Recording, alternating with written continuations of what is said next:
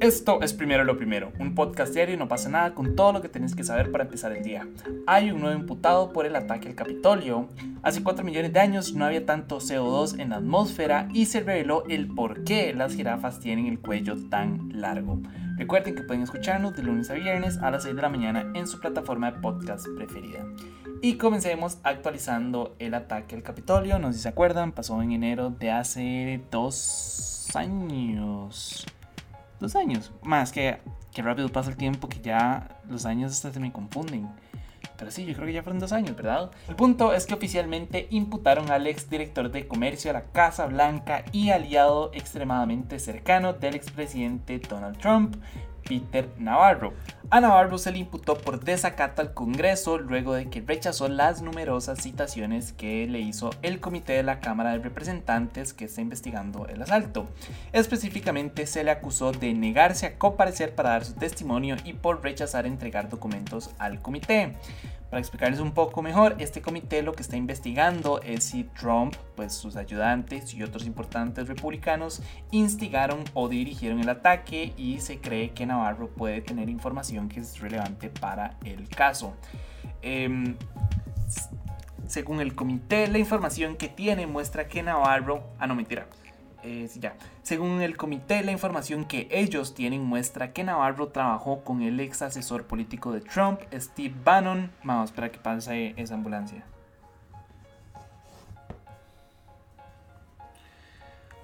Según el comité, la información que tienen muestra que Navarro trabajó con el ex asesor político de Trump, Steve Bannon, para, y voy a citar, retrasar la certificación del Congreso y en última instancia cambiar el resultado de la elección presidencial de noviembre del 2020. Ah, bueno, fue el 2021, entonces no ha pasado dos años, es cierto.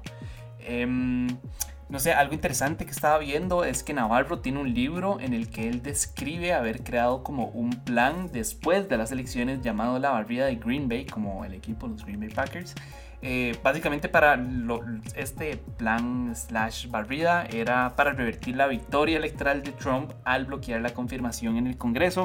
Entonces si uno empieza como a unir cabos sueltos y empezar a unir como piecitas, se da cuenta como de que en realidad sí es un poco sospechoso que este señor haya creado esta, o bueno, él mismo asegura que él creó esta um, barrida slash movida slash técnica y que casualmente eso fuera lo que pasara. Entonces, sí, obviamente genera como muchas dudas deja mucho que desear y habrá que ver que tengo entendido que hasta el mismo Trump se ha negado, se ha negado como a ir a, ir a presentarse al, juicio, etcétera. Pero sí, habrá que ver qué sucede. Yo no sé, no tengo mucha fe en el sistema judicial estadounidense, muchísimo menos en uno que es manejado en su mayoría por republicanos, ¿verdad? Eh, más tomando en cuenta que Donald Trump es como su representante máximo. Entonces, sí, además de la gente como Trump, uno sabe que ellos no terminan pagando las consecuencias de sus acciones. Uno sabe que es una persona con tantísimo dinero, influencia y, poder que... O sea, Trump no va a terminar en una cárcel por esto, nada más probablemente lo que haga es pagar y, listo. Si es que tiene que pagar algo, si no es que este proceso se retrasa un montón. Lo cual, algo positivo de esta noticia es que me hizo pensar como, madre, que bien...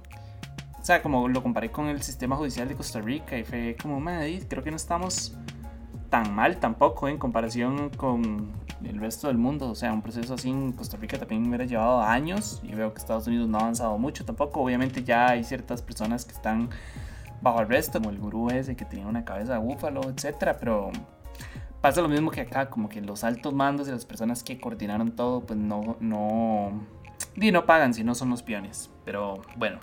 Cambiando de temas, según la Oficina Nacional de Administración Oceánica y Atmosférica de Estados Unidos, los niveles de CO2 en el aire son 50 veces más altos que en la era preindustrial.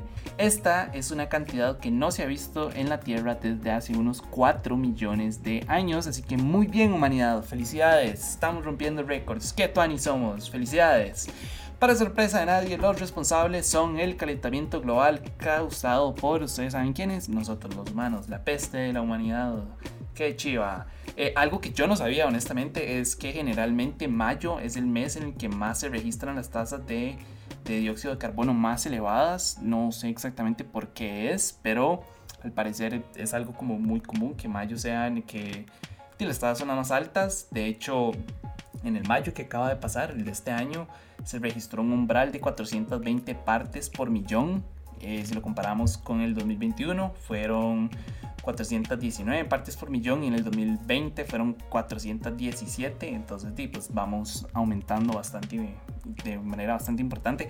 Por si les quedan, no sé, las dudas o si tienen curiosidad, en la era pre-revolución industrial, el nivel de CO2 se mantenía constante alrededor de 280 y así se mantuvo por los 6.000 años pre-industrial, esos 6.000 años que estuvimos antes de entrar a la revolución industrial. Entonces, pues sí, muy bien, felicidades, humanidad. Eh, como ya les dije, la última vez que se tuvo como un registro tan alto fue hace 4,1 o 4,5, porque ustedes saben que el tiempo es bastante inverosímil, ¿verdad? Millones de años cuando el nivel del mar era más elevado y había bosques en el Ártico, así que sí, un poco diferente a lo que estamos viendo ahora, ¿verdad? Donde ya con costos tenemos bosques nosotros, el Ártico se está derritiendo, el nivel del mar está altísimo y es probable que siga aumentando. Entonces, sí, nada, felicidades humanidad. Me, hemos ido rompiendo este récord poco a poco. Eh, todos los años seguidos. Qué bien, qué tuani somos. No sé, a mí esto, repito, creo que ya esto lo he hablado mucho, pero a mí me genera como demasiada impotencia ver cómo la humanidad se va a la basura y, yo no puedo hacer nada más que informarles y poner de mi propio como grano de arena e intentar como hacer un, una mejor humanidad y no, y no lo puedo hacer porque básicamente las grandes compañías y los grandes gobiernos no les interesa tampoco, es un tema meramente económico, entonces es como, o sea, me siento impotente de ver cómo la humanidad se está nada más viendo a la basura y no hay nada que yo pueda hacer como grandes cambios. Eh, y ya para cerrar en un tono un poco más curioso y tal vez no tan depresivo, al parecer las jirafas antiguas desarrollaron un cuello largo para luchar por una pareja o por sus parejas en general.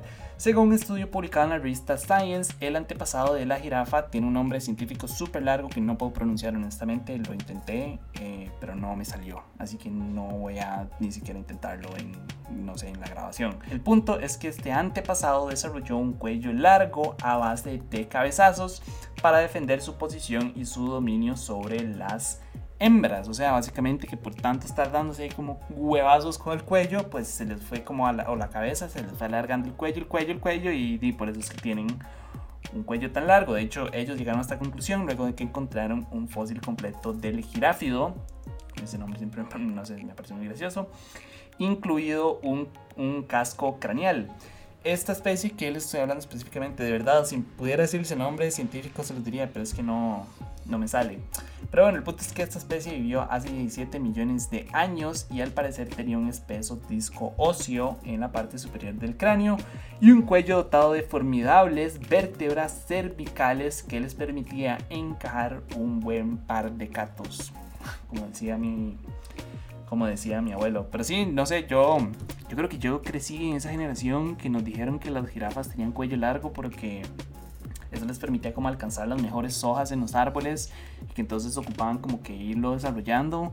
Eh, pero según esta nueva teoría, en realidad es a puro golpe que se les fue alargando y con eso pues obtuvieron el beneficio de poder alcanzar las, las hojas. Obviamente eso nada más es una teoría, al igual que con las hojas hay que hacer un montón de estudios más, hay que encontrar más ejemplares para ya poder como refutar o cementar esta teoría. Em, pero no sé, me parece interesante porque sí, que loco como... Sí, como a veces las cosas no son lo que uno parece y durante muchísimos años uno cree algo y resulta que no es así. Em, me refiero específicamente a eso como de las hojas. Pero sí, al parecer fueron por puros golpes. No sé si ustedes han visto cómo pelean las jirafas. Es lo más extraño del mundo. Nada más se pegan como, como no sé, cabezazos y tiran como todo el cuerpo y son unos golpes durísimos. Las, no sé si ustedes sabían, pero las jirafas tienen, tienen cuernos. Eh, entonces, como que se encajan esos cuernos en, en, la cabeza del otro. Son brutales. No sé, las jirafas son como super tuanis. Mi mejor amiga es amante de las jirafas. Hola, Sofía. Em, entonces sí, qué loco. Ahora cuando le cuente eso, de que en realidad tienen el, el, cuello largo por ser súper violentas, no sé, va a cambiar de parecer, pero ya, perdón, me fui right. Eh, eso fue todo por hoy. Su apoyo es posible primero lo primero. Recuerden que pueden apoyarnos en patreon.com slash no pasa nada oficial. Y para seguir informándose, recuerden suscribirse a nuestro newsletter diario que pueden encontrar en nuestras redes. De nuevo, gracias. Hoy es lunes, feliz lunes. Espero que lo hayan pasado super tanis el fin de semana, que hayan logrado descansar, que comience esta semana con mucha energía, muchas cosas que hacer. Entonces, y nada más, espero que sea una semana provechosa, que no sea tan cansada y que llegue rápido el viernes. Nada, me escuchan mañana. Chao.